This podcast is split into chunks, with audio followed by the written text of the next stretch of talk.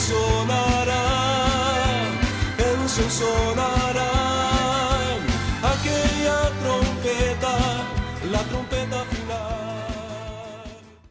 La Iglesia de Cristo de los Ministerios Llamada Final en Phoenix, Arizona, presenta su programa Llamada Final.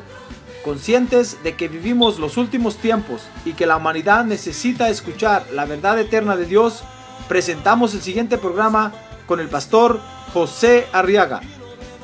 Con ustedes, el pastor José Arriaga con el mensaje de la palabra de Dios.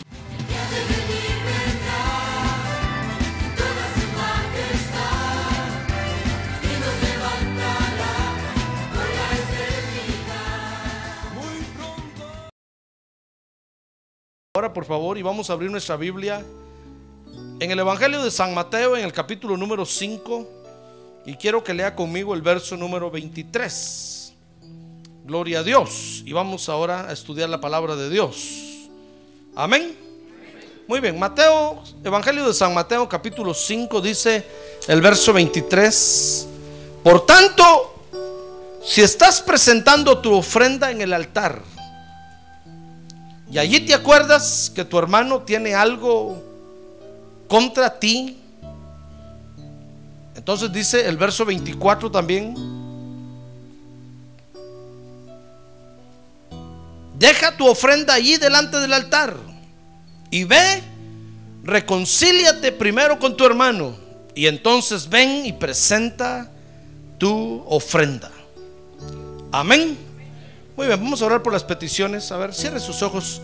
Intercedamos por estas peticiones ahora, hermano. Padre, en el nombre de Jesús, ahora ponemos delante de ti nuestras peticiones y te rogamos que seas benévolo con nosotros, oh Dios, que tengas misericordia una vez más. Extiende tu mano, oh Dios, y sana al enfermo, salva al perdido. Oh Dios, asístenos en nuestras necesidades, porque tú eres nuestro Dios. A ver, quiere levantar su mano y decirle, tú eres nuestro Dios. Tú eres nuestro Dios, Padre, y estamos esperando en ti. En el nombre de Jesús te lo pedimos. En el nombre de Jesús, amén y amén. Muy bien, tenga la bondad de sentarse, por favor.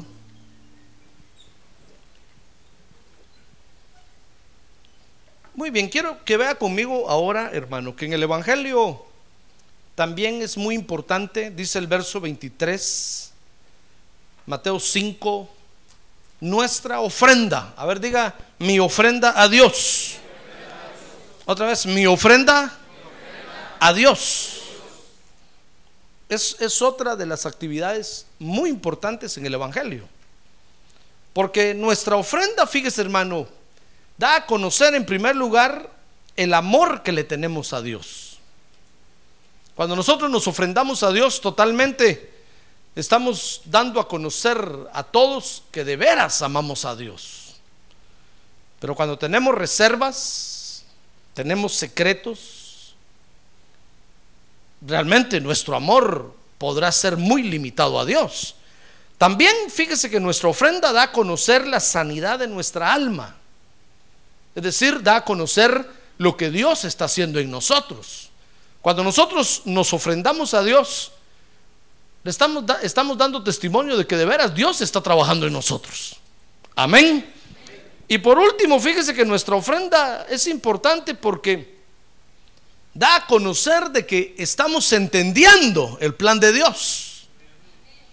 Cuando nosotros, hermano, no participamos ofrendando a cualquier clase de ofrenda que sea, estamos diciendo que no entendemos a Dios, hermano que no entendemos el plan de Dios. Recuérdese que el plan de Dios consistió en que Él nos ofrendó a su Hijo unigénito, dice la Biblia. Entonces cuando nosotros ofrendamos, estamos diciendo, Dios, te entendemos. Entendemos que a ti te gusta dar, ofrendar. Y, hemos aprendido que es parte de tu plan para nuestra vida. Amén. Muy bien, ahora fíjese que existen por lo menos tres formas de darle a Dios aunque cada una de estas formas que la Biblia enseña es muy amplia y muy extensa, se las quiero mencionar rápidamente. La primera está en Mateo capítulo 6, verso número 2. Dice, por eso cuando des limosna, no toques trompeta delante de ti, como hacen los hipócritas en las sinagogas y en las calles, para ser alabados por los hombres, en verdad os digo que ya han recibido su recompensa. Pero tú, verso 3, cuando des limosna, Mateo 6, que no sepa tu mano izquierda lo que hace tu derecha, para que tu limosna sea en secreto y tu Padre que ve en lo, secreto te recompensará en público. La primera forma que la Biblia, en la que, vemos ahorita en la Biblia es la limosna. A ver, diga conmigo, la limosna. Fíjese que la limosna es lo que se le da a los pobres. Por eso está diciendo ahí el Señor Jesús enseñando acerca de eso, de que cuando nosotros demos limosna, no lo pregonemos por todas partes, hermano. Porque cuando nosotros lo pregonamos, estamos humillando más al que está recibiendo la limosna. Porque es un necesitado, es un pobre. Cuando nosotros damos limosna, lo que estamos haciendo es dándole al pobre. La limosna es lo que se le da a los pobres. Por ejemplo, dice Hechos 3:3, ¿se recuerda del paralítico del templo La Hermosa? Dice la Biblia que ahí estaba Hechos 3:3 dice que este viendo a Pedro y a Juan que iban a entrar al templo les pedía, ¿qué les pedía? No, ¿qué les pedía? Limosna. Porque estaba un pobre paralítico necesitado, hermano. Sin duda no podía trabajar, era obvio, pero estaba en la entrada del templo con la mano extendida pidiendo que le dieran di dinero. Ese estaba esperando una limosna. Cuando uno le da al homeless o a algún pobre en la calle, uno está dando una limosna. Pero dice el libro de Proverbios capítulo 19, verso 17, que a Dios le presta el que le da al pobre. Dice, el que se apiada del pobre, presta al Señor. Y Él lo recompensará por su buena obra. Así es que es bueno darle a los pobres. Y dice la Biblia que mejor si le damos a los que están necesitados en la iglesia, hermano. Antes de pensar en irle a dar a los pobres allá afuera, antes de pensar en llevar comida al África o a cualquier otro lugar, usted debe pensar en los hermanos en la fe que por alguna razón están necesitados en este momento. Entonces, eso, a eso se le llama limosna. Luego dice Éxodo 25.2 que Dios estableció otra forma de darle a Dios. Dice Éxodo 25.2, di a los hijos de Israel que tomen una ofrenda para mí, de todo aquel cuyo corazón le mueva a hacerlo, tomaréis mi ofrenda.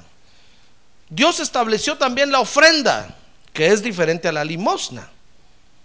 Porque la ofrenda, hermano, es una expresión del corazón que está agradecido con Dios.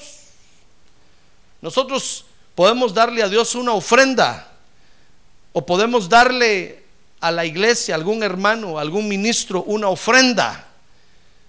Porque es la expresión de nuestro corazón agradecido hacia Dios. Entonces venimos y decimos, mire hermano, tengo una ofrenda para usted. Si usted le dice, mire hermano, tengo una limosna para usted, el otro le va a decir, bueno, yo no estoy pobre para que me esté dando limosna. Pero usted le dice, tengo una ofrenda para usted, entonces va a decir, oh, muchas gracias. Quiere decir que tiene un corazón agradecido con Dios y está entregando parte de su dinero a Dios. Dios estableció también la ofrenda. Y dice Génesis 14, 20 que Dios estableció también otra forma de darle a Dios, que es el diezmo. Dice ahí, y bendito sea el Dios altísimo que entregó a tus enemigos en tu mano. Está diciendo, está bendiciendo Melquisedec, el sacerdote de, de Salem, a Abraham. Y dice el verso 20, y le dio a Abraham el diezmo de todo. Dios estableció con Abraham, fíjese, también otra forma de darle a Dios que es el diezmo. El diezmo consiste en darle a Dios la décima parte de todo lo que Dios nos da, hermano.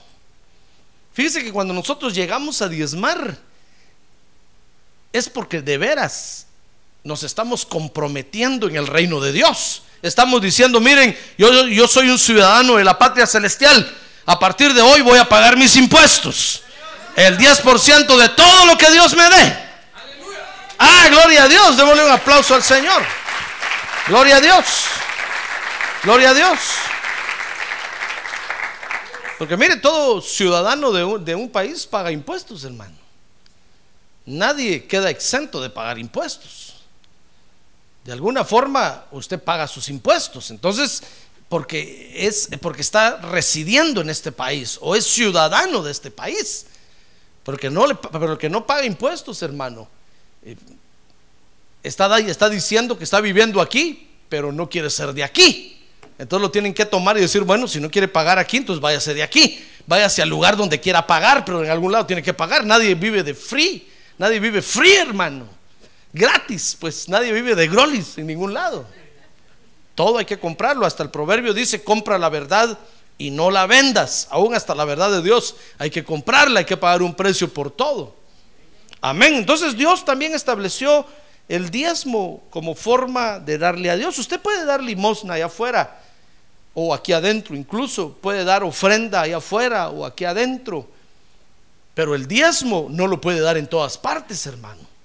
El diezmo, dice la Biblia, que hay que traerlo a la iglesia, al lugar donde uno está asistiendo al lugar donde, donde, donde le están dando de comer a uno, ahí es donde uno tiene que pagar el impuesto. Amén, ¿comprende eso? Muy bien, estas son tres formas de darle, de darle a Dios. Lo que, lo que es cierto es que Dios demanda que le demos a Él, hermano.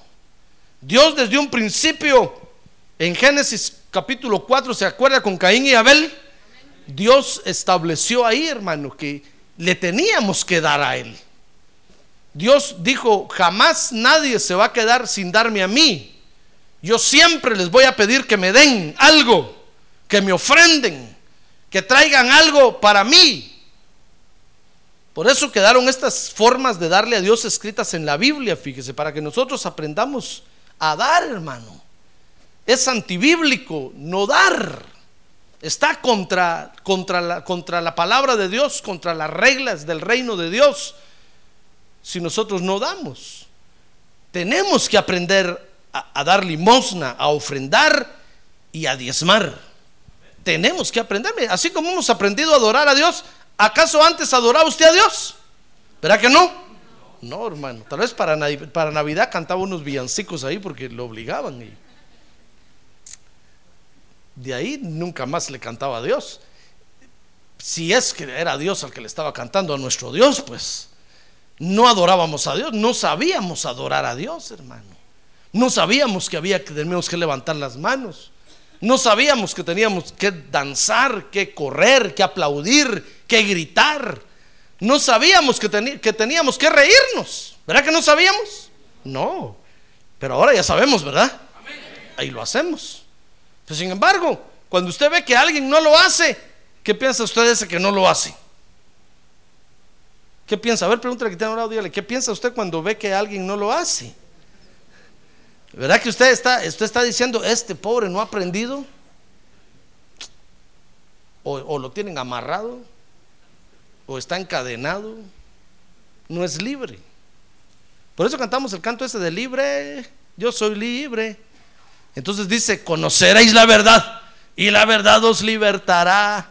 Y entonces, para, entonces uno conociendo la verdad, entonces uno se da cuenta que uno tiene que adorar a Dios, cantarle a Dios, danzar para Dios, brincar para Dios, etcétera, etcétera. Ah, gloria a Dios. Gloria a Dios. Gloria a Dios, hermano. Pero lo tuvimos que aprender y así es esto. Nosotros venimos de lugares donde no le dábamos nada a Dios, hermano. Y pensar en darle nuestro dinero a Dios era un insulto para nosotros. Tal vez los dueños de la cervecería, los dueños de las cigarreras, los dueños de esos le, le daban a la iglesia su dinero y comprando su salvación, según ellos, pagando indulgencias para que los metieran al cielo. Pero usted y yo que no teníamos ni licorera, ni cervecería, ni cigarrera, tal vez solo éramos consumidores de todo eso, sí buenos consumidores, pero no producíamos nada de eso, hermano. Nosotros que nos pidieran nuestro dinero era un insulto. Pero ¿qué le parece que ahora tenemos que aprender que le tenemos que dar a Dios, hermano? Que Dios estableció desde el principio con Caín y Abel en Génesis capítulo 4 que una de sus demandas es que todas sus criaturas le ofrenden a Él. ¿Qué le parece? Y entonces surge entonces las formas que Dios estableció ahí que le enseñé, las formas de darle a Dios. Y como todas estas cosas son de Dios, fíjese que todo lo que Dios ha establecido aquí en la tierra, hermano, para nosotros, es un misterio realmente todo eso. Por supuesto, para nosotros puede ser un rito dar y una buena costumbre. Cada semana usted aparta su diezmo y se lo da a Dios y sus ofrendas se las da a Dios. Y cuando mira algún necesitado por afuera, usted le da una limosna, aunque sea un charamilero, por diosero, mendigo, lo que sea, usted le da limosna, un limosnero. No importa si lo quiere para beber o para lo que sea, usted se, tiene misericordia de él y le dice, bueno, toma dos coras, o un dólar, o diez dólares, toma. Puede ser para nosotros un rito o una costumbre, pero fíjese hermano que son acciones que forman parte del misterio de Dios. Y eso es lo más interesante de esto, hermano. Porque cada vez que nosotros le damos a Dios, fíjese, movemos el mundo espiritual. Por eso en el Evangelio es importante que nosotros aprendamos a ofrendarle a Dios. Así como cuando le adoramos, fíjese que cada vez que nosotros cantamos aquí, ¿Qué cree usted que pasa en el mundo espiritual? Los demonios tiemblan, hermano. Los cielos se abren y la presencia de Dios desciende a la tierra directamente hasta aquí donde nosotros estamos. Ah, gloria a Dios. Gloria a Dios. Fíjese que el reino, eh, los cielos ahorita hay una, tela de araña de demonios que no dejan pasar la presencia de Dios. Y Dios necesita venir a la tierra, hermano. Entonces, ¿sabe qué hace Dios? Nos dice muy bien, canten ustedes, adórenme. Y cuando adoren, se van a abrir los cielos, los demonios van a huir y entonces yo voy a poder entrar. Y entonces nosotros empezamos a adorar y alabar a Dios, hermano. Y los demonios no aguantan eso. Y salen huyendo y despejan los cielos. Y cuando despejan los cielos, la presencia de Dios entonces penetra. Y estamos ayudando a Dios, ¿qué le parece? Ah, gloria a Dios, hermano, gloria a Dios. Gloria a Dios. Gloria a Dios. Es una guerra, por eso, por eso es que cada culto, hermano, es una guerra. Cada vez que nosotros venimos a alabar y adorar a Dios, estamos en una batalla. No se duerma porque lo van a matar. ¿Cuándo visto usted que un soldado se duerme en medio de la guerra, hermano? ¿Verdad que no? Por muy herido que esté, abre los ojos para ver dónde vienen los balazos porque estamos en medio de una guerra, de una guerra. Si usted apoya la guerra en ese momento, la presencia de Dios desciende con poder y fuerza. Pero si usted viene a la iglesia, hermano, sin ganas de cantar, sin ganas de adorar, lo van a matar en la batalla. Porque es una guerra. Es una guerra. Y el mundo espiritual se mueve. Pues lo mismo es esto. Cada vez que nosotros le damos a Dios, el mundo espiritual se mueve, hermano. Fíjese que dice Hechos 20:35 que más bienaventurado es dar que recibir. Dígame usted, ¿cómo entiende usted eso? Que Dios diga, miren, más bienaventurado es dar que recibir. A usted, si tiene la mente de este mundo, va a decir, no, quede al pelo. ¿Dónde se ha visto que es mejor dar que recibir. No, no, no, a mí que me den, a mí que me den, yo no doy nada. ¿Verdad? Pero mire cómo es este misterio tan tremendo que, que el Señor Jesús dijo, dice el apóstol Pablo ahí, que más bienaventurado es dar que recibir. Es porque es un misterio. Cuando nosotros damos, hermano, estamos actuando a nuestro favor, no en nuestra contra. El mundo le va a enseñar a usted que si usted da y da y da, va a tener pérdidas. Pero Dios dice, no vas a tener pérdidas. Vas a ser más bienaventurado, siete veces dichoso. Dice Malaquías 3:10 que darle a Dios es una llave que abre la ventana de los cielos. Hemos leído ese verso, ¿verdad? ¿Se recuerda? Abre la ventana de los cielos. Imagínese que usted en el momento que usted se mete la mano a la bolsa y saca para darle a Dios, en ese momento usted está abriendo la ventana de los cielos, hermano. Pero usted era pastor, pero no hay modo que se abra. Pero es que muchas veces, no solo con una dada se va a abrir. La ventana de los cielos es grande. No es como aquella chiquita que tenemos nosotros allá. Es grande. Tal vez no se, le, no se va a abrir con una vez que usted dé. Pero algo está sucediendo, hermano. En eso tenemos que poner nuestra esperanza y nuestra confianza. En que cuando damos, algo Dios va a hacer por nosotros. Algo Dios va a hacer, algo Dios va a mover. Algo va a pasar, algo va a suceder. Ah, gloria a Dios. Algo va a suceder, hermano. Así como cuando alabamos y adoramos a Dios, es un ejemplo que estoy poniendo paralelo a esta enseñanza. Cuando alabamos y adoramos a Dios, nosotros no sabemos ni qué está pasando, hermano. Tal vez solo oye usted su voz toda desafinada cantando. Tal vez solo oye los gritos de otros y usted dice, pero ¿para qué estamos haciendo eso? ¿De qué sirve? Algo está pasando. Confiemos en que Dios nos mandó que lo hagamos y algo va a suceder. Algo está sucediendo. Lo mismo es esto, dice Malaquías que es una llave que abre las ventanas de los cielos. Dice Filipenses 4, 17, que es uno de los frutos que tenemos que aprender a dar, hermano. Mire, Filipenses 4, 17, busque Filipenses 4, 17, dice, ahí está hablando Pablo de la ofrenda que le mandaron los filipenses para su ministerio. Entonces les dice, no es que busque la dádiva en sí, sino que busco fruto que aumente en vuestra cuenta El apóstol Pablo les había mandado pedir una ofrenda a los filipenses y se la mandaron. Entonces les, les manda decir gracias por la ofrenda que me mandaron. Saben, no es que ande tras el dinero de ustedes, sino que realmente estoy buscando que ustedes abunden en ese fruto. ¿Se da cuenta? Miren, muchos critican a los pastores cuando dicen, no, es que ahí estaba de pedir dinero y pidiendo. Pero es que es para beneficio del pueblo de Dios, hermano. Si usted da, más bienaventurado va a ser. Cuando llega la hora de las ofrendas en el culto, empezamos a protestar y decir, ya van a pedir otra vez ofrenda. Si pidieron el, ¿por qué no piden solo el domingo? Un hermano me dijo a mí, pastor, ¿por qué no piden solo el viernes? Porque están ofrenda el, digo, usted porque no quiere dar, pero hay quienes sí quieren dar. Y si yo quiero dar y no van a recoger, yo digo, oye, ¿estos qué? ¿Me quieren robar bendición? Yo quiero mi bendición.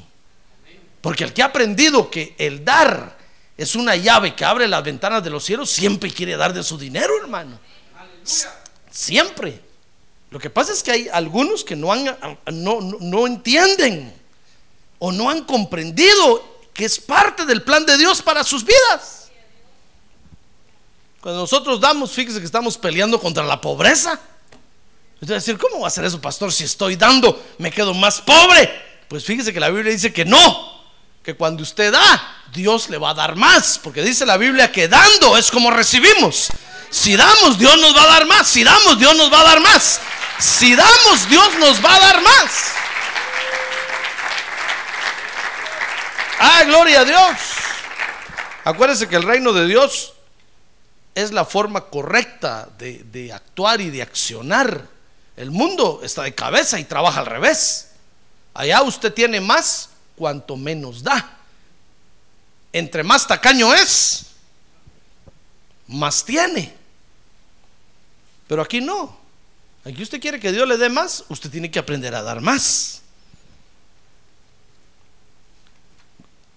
Gloria a Dios.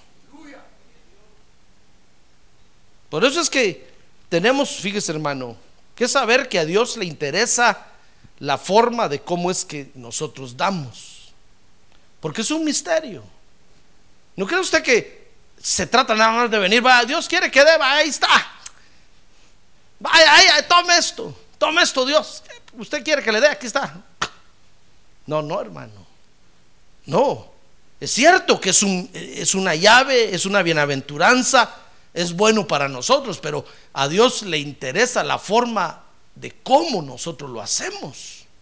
Lo mismo que cuando cantamos y adoramos a Dios, a Dios le interesa mucho la forma de cómo nosotros lo hacemos. Así es cuando nosotros le damos a Dios, a Dios le interesa la forma de cómo le damos a Dios, porque fíjese que es una forma de agradar a Dios, Dice Génesis 4.4, busque conmigo ahí Génesis 4.4. Entonces va a ver que es una forma de agradar a Dios. Dice que también Abel por su parte trajo de los primogénitos de sus ovejas y de la grosura de los mismos. Y el Señor miró con agrado a Abel y a su ofrenda.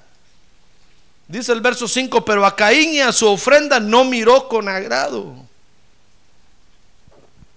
Mire, es que tenemos que aprender a darle a Dios, pero tenemos que aprender a darle bien a Dios, hermano.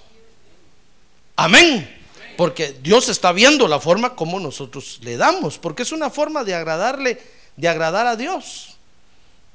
Dice Éxodo 25:2 que es un fruto que da a conocer de que estamos sanos. ¿Se acuerda que leímos Éxodo 25:2? Volvamos a leer otra vez. Dice, di a los hijos de Israel que tomen una ofrenda para mí, de todo aquel cuyo corazón le mueva a hacerlo. Mire, la ofrenda, darle a Dios, fíjese hermano, tiene que nacer de nuestro corazón, como todas las cosas en el Evangelio. Tiene que ser una revelación. A ver, dígale que tiene a un lado, agarre la revelación, hermano. Dígale, tome la revelación, tome la revelación. En el Evangelio, acuérdense que dice la Biblia que la justicia de Dios se revela por fe y para fe. En el Evangelio todo es por revelación. El que no tiene la revelación, ¿cómo lo, cómo lo va a hacer, hermano? Es como, pedir, como pedirle peras al olmo. ¿Verdad? No va a dar. No va a dar. Ya no, no puede dar. El olmo no puede dar peras. Es como que usted le pidiera limones. ¿A qué? Al peral. El peral va a decir, qué tonto este, ¿cómo me pide limones? Yo doy peras. Lo mismo es esto. Si usted no da, es porque no tiene la revelación de Dios. Y qué triste eso, hermano. Acuérdese que el Señor le dijo a Pedro, Pedro, bienaventurado eres, porque no te lo reveló carne ni sangre, sino mi Padre. Mire, el que tiene la revelación de dar, le van a hacer del corazón. Y entonces está demostrando de que Dios ya lo sanó. Y cuando nosotros entonces le traemos algo a Dios, hermano, lo agradamos. Porque estamos diciendo, miren, señores, Dios ya me sanó. Y Dios estaba diciendo, oh, qué bueno, yo pensé que había perdido mi tiempo con este. No, se sanó, tiene limpio el corazón, el corazón tiene puro el corazón, porque ha aprendido a dar. Por eso a Dios le, le, importa mucho la forma de cómo nosotros damos, porque es una forma de agradar a Dios. El que no tiene la revelación, hermano, aunque le dé a Dios, no va a agradar a Dios. Como Caín. Caín llevó ofrenda también, pero llevó lo que él quiso, no lo que Dios pidió. Porque esa es otra cosa muy importante, hermano.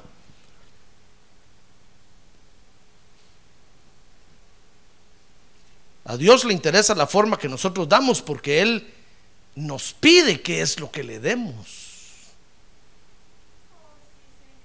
A Dios le interesa la forma de cómo nosotros damos, fíjese, porque la ofrenda se trae al altar de Dios. A ver, diga, el altar de Dios. Ahora veamos Mateo capítulo 23, verso 18. Vea conmigo esto, hermano, y va a ver qué interesante esto.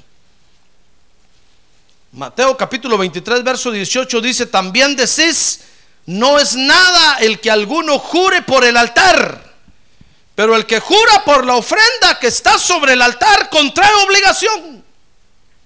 Mire, los fariseos le habían enseñado al pueblo de Israel que jurar por el altar no significaba algo, pero que no fueran a comprometer la ofrenda que traían.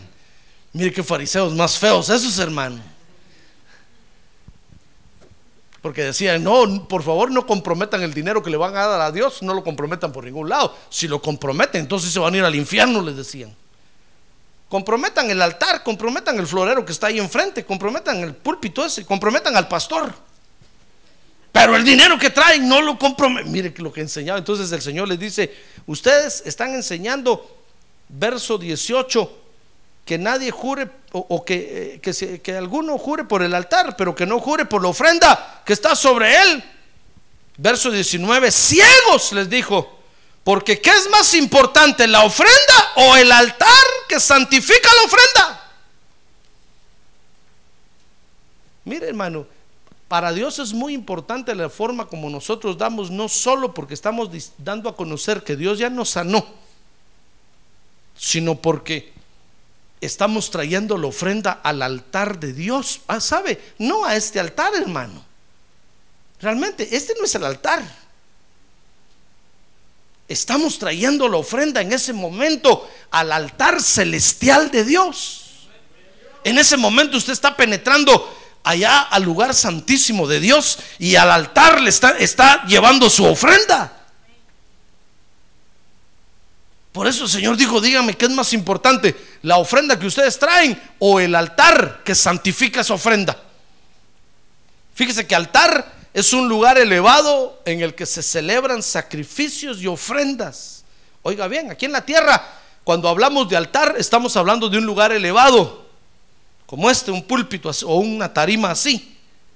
Y todos le llamamos altar a esto, ¿sí o no? Porque aquí se presentan sacrificios y ofrendas a Dios. Pero ¿qué le parece que Apocalipsis 16, 7, oiga lo que dice Apocalipsis 16, 7, hermano? Y se le va a parar el pelo así como se me paró a mí, si es que todavía le queda un poco. Cuando yo lo leí. Oiga lo que Juan vio ahí, que es el altar. Dice, y oí al altar que decía, Mire, ¿qué le parece que el altar habla? Entonces no es una tarima, el altar no es un lugar elevado donde se presentan sacrificios y ofrendas, hermano. Mire, el altar es una estructura, es una creación de Dios. Dice Apocalipsis 16, 7, y oí al altar que decía, es un, es un personaje que habla. El altar es un personaje que habla. Por eso cuando nosotros traemos la ofrenda al altar, ¿sabe? Ahí está el altar viéndonos cómo le entregamos, hermano. Y el altar no es Dios. El altar no va a tener misericordia de usted si usted no trae ofrenda. El altar no va a tener misericordia de usted si usted trae una mala ofrenda, porque Él no es Dios. A Él le han enseñado a santificar la ofrenda que usted trae. Y si no la trae, le va a cortar la cabeza. Dios tiene misericordia de usted, pero el altar no. El altar es una creación de Dios. Mire, dice Apocalipsis 16, 7, y oí al altar que decía, sí, oh Señor Dios Todopoderoso, verdaderos y justos son tus juicios. Mire, el altar es un personaje que habla, hermano, ¿qué le parece? Pero se llama altar. No le va a poner altar a su hijo, hermano. Que no va a hacer que le pongan una S antes y le digan saltar en lugar de altar. Mire, el altar que está en el cielo es un personaje que habla. Y es el encargado de santificar las ofrendas que se le traen a Dios. Mire, el dólar ingrato que usted echó hoy en el alfolí, arrugado y, y hasta así lo hizo. ¿Usted cree que el altar no lo está viendo? Claro que lo está viendo, hermano. Mire, el dólar que usted le da al gobierno de los United States of America, ¿usted cree que al gobierno no le importa?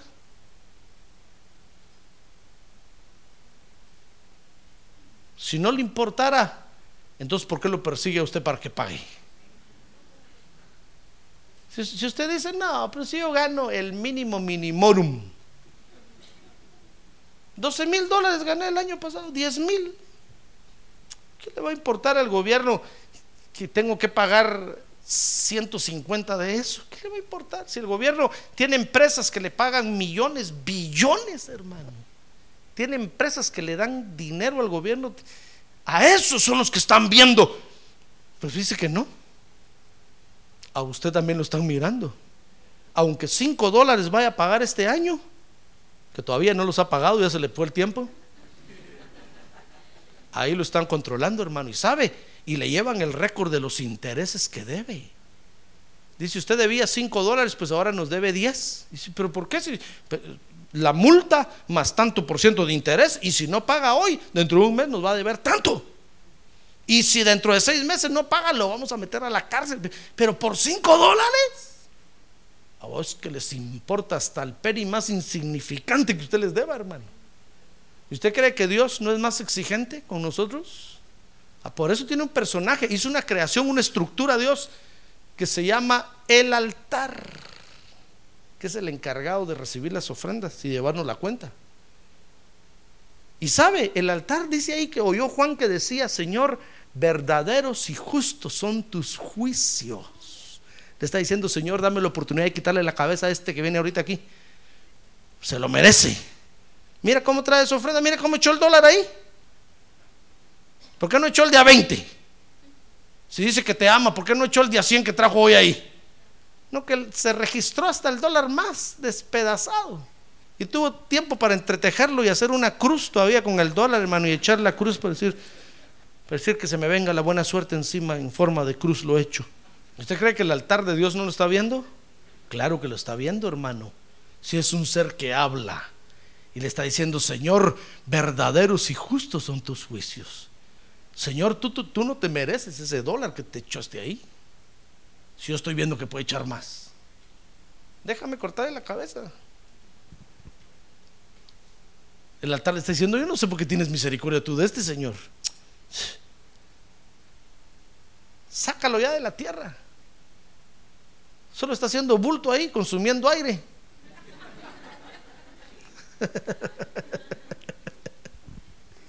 ni, ni creyente sabe ser. Mire, el altar es un personaje que habla y quiere saber más del altar. Mire, mire lo que descubrió el altar, hermano. Dice Apocalipsis 14, 18. Y el otro ángel, el que tiene poder sobre el fuego. Oh, mire lo que tiene el altar, hermano. Tiene poder sobre el fuego. Salió del altar. Mire, son seres que ejecutan los juicios de Dios. Y dice, y llamó a gran voz al que tenía la hoz afilada, diciéndole, mete la hoz afilada y vendime a los racimos de la vid, de la tierra, porque sus uvas están maduras. Mire lo que, hace, lo que hacen estos personajes del altar. Son los policías de la guardia de hacienda de Dios. Son es el ministerio de finanzas de Dios, es la secretaría de finanzas de Dios. Son los encargados de, de ver cuántas ofrendas se llevan, hermano. Y son seres que tienen el poder, dice ahí, sobre el fuego. Mire qué altar tan raro tiene Dios, hermano. Y cuando usted trae su ofrenda y dice, Señor, aquí te dejo tu ofrenda, la ofrenda aquí en este altar. Te paso que qué altar tan feo tiene este pastor aquí, pero aquí no se lo va a levantar alguien por aquí. No, pues fíjese que no lo está usted depositando aquí, lo está poniendo delante de esos seres que Dios tiene, hermano, que se llaman el altar. Dice Apocalipsis 9:13 que de ese altar salen órdenes para la tierra. Y el sexto ángel tocó la trompeta y oí una voz que salía de los cuatro cuernos del altar de oro que está delante de Dios. Mire, de ahí salen órdenes para la tierra, hermano. ¿Ya ve qué seres tiene Dios? Y mire, y Dios nos da la oportunidad de traerle una ofrenda a Él, hermano. Y a veces de mala gana se la damos. Y a veces ni le damos. Y a veces decimos, oh Dios, te quería dar, pero se me olvidó. No la traje. Se empieza usted a registrar las bolsas, solo las bolsas de adelante, la de atrás no, porque atrás sí tiene la negra. Esa no la toca, pero adelante se registra y dice, oh, no, no lo traje Dios. Ah, pero eh, el domingo la doy. Y el altar de Dios está viendo ahí, hermano, diciendo, miren este. Qué suave la vida, ¿verdad, hermano? Dios te bendice, Dios te sostiene y se te olvida la ofrenda a Dios.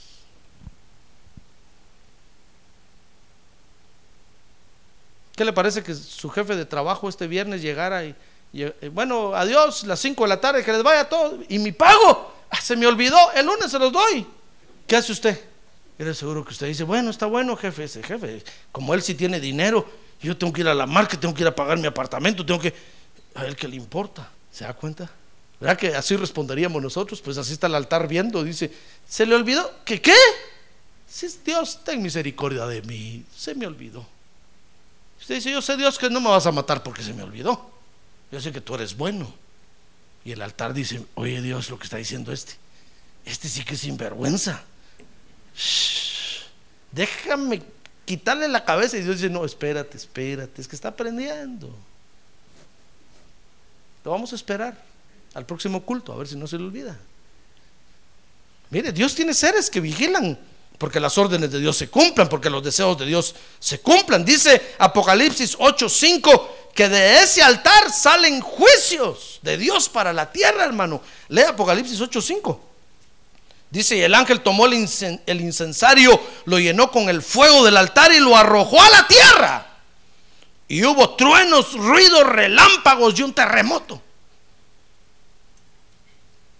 Y la gente se pregunta a veces, pero ¿por qué hay terremotos en la tierra? ¿Por qué las tormentas? ¿Por qué los huracanes? Es que esos, esos seres que se llaman el altar, eso no tiene misericordia, hermano. De ahí salen juicios de Dios para la tierra. Y dice Apocalipsis 8:3 que también de ese altar sale el apoyo para todos los santos. Mire, no son tan malos como, como se lo estoy diciendo. Dice Apocalipsis 3, dice, y otro ángel vino y se paró ante el altar con un incensario de oro y se le dio mucho incienso para que lo añadiera a las oraciones de todos los santos sobre el altar de oro que estaba delante del trono. Dice Juan ahí que él está viendo que el altar está notando que ya el final se acerca y los creyentes no oran, hermano. Entonces, ¿sabe qué hace el altar? El incienso en la Biblia es figura de nuestras oraciones. No es que ahora te vamos a quemar incienso, hermano, no. No, en el cielo es el incienso, pero aquí son nuestras oraciones. Y cuando el altar ve las oraciones que estamos haciendo y ve que son apenitas, saca el humito así, hermano. Dice el altar, estos ni orar pueden. Entonces, ¿sabe qué hace el altar? Agarra incienso y lo añade ahí para que las oraciones se vean más. Y entonces Dios diga, oh, qué oraciones más tremendas, que, se, que llegue al fin. Mire, son, son seres que están, nos están apoyando en nuestra intercesión, en nuestras oraciones, hermano, que también son una ofrenda a Dios. Ah, gloria a Dios. Gloria a Dios. Son seres que nos están ayudando también. Ya, ya ven lo que es el altar. Por eso el altar, fíjese hermano, es un lugar en donde se establece la comunión entre Dios y los que presentan el sacrificio. Fíjese que cuando usted trae la ofrenda y la entrega, el altar está ahí para certificar que usted está renovando su comunión con Dios, hermano. Eso es el altar. El altar no es una tarima, no es un lugar donde se paran y se suben y no, no, no, no. Son seres de Dios que son los encargados de velar y administrar las ofrendas de Dios. ¿Qué le parece? Por eso, imagínense, y los fariseos le estaban diciendo al pueblo de Israel, ¿saben qué? Comprometan al altar. Cuando vayan a jurar por algo, pongan en medio del altar, ¿qué importa el altar? No ve ni siente, ni huele, ni, ni huele, ni llade. Pero las ofrendas si no las va. Entonces el Señor le dice, momento, ¿ustedes creen que el altar no es un personaje, no es una criatura? Es un ser y no sabe tener misericordia. Y Él está velando porque, por las ofrendas, no lo comprometan. Él es el que santifica las ofrendas para que sean aceptables delante de Dios. Por eso a Dios está muy interesado en la forma de cómo nosotros le damos a Él, hermano. A ver, diga que tiene a un lado, aprenda a darle a Dios, hermano. Aprenda a darle a Dios. Por eso cuando llega el momento de darle a Dios, de ofrendarle a Dios, nosotros, fíjese, tenemos que examinar por lo menos dos cosas que quiero enseñarle hoy. Primero tenemos que examinar la forma en que le estamos dando a Dios. ¿No cree usted que le hacemos un favor a Dios cuando le damos a Dios, hermano? Si Él es el dueño del oro y la plata. Tenemos que examinar primero la forma en que se, se le está dando a Dios. Dice Mateo 5:23 que si alguno trae una ofrenda a Dios. Y ahí se acuerda de que su hermano tiene algo contra él, fíjese que no está diciendo si traes una ofrenda y ahí te acuerdas que, que tú, que tú tienes algo contra tu hermano. No, si ahí te acuerdas que tu hermano tiene algo contra ti, entonces...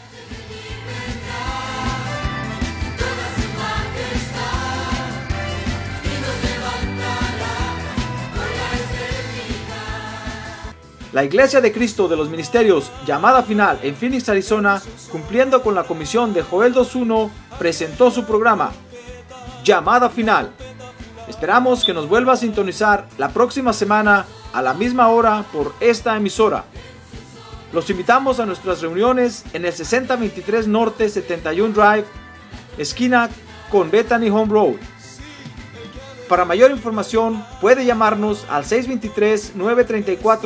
623-934-1259 o visitarnos en la internet al www.llamadafinalphoenix.com.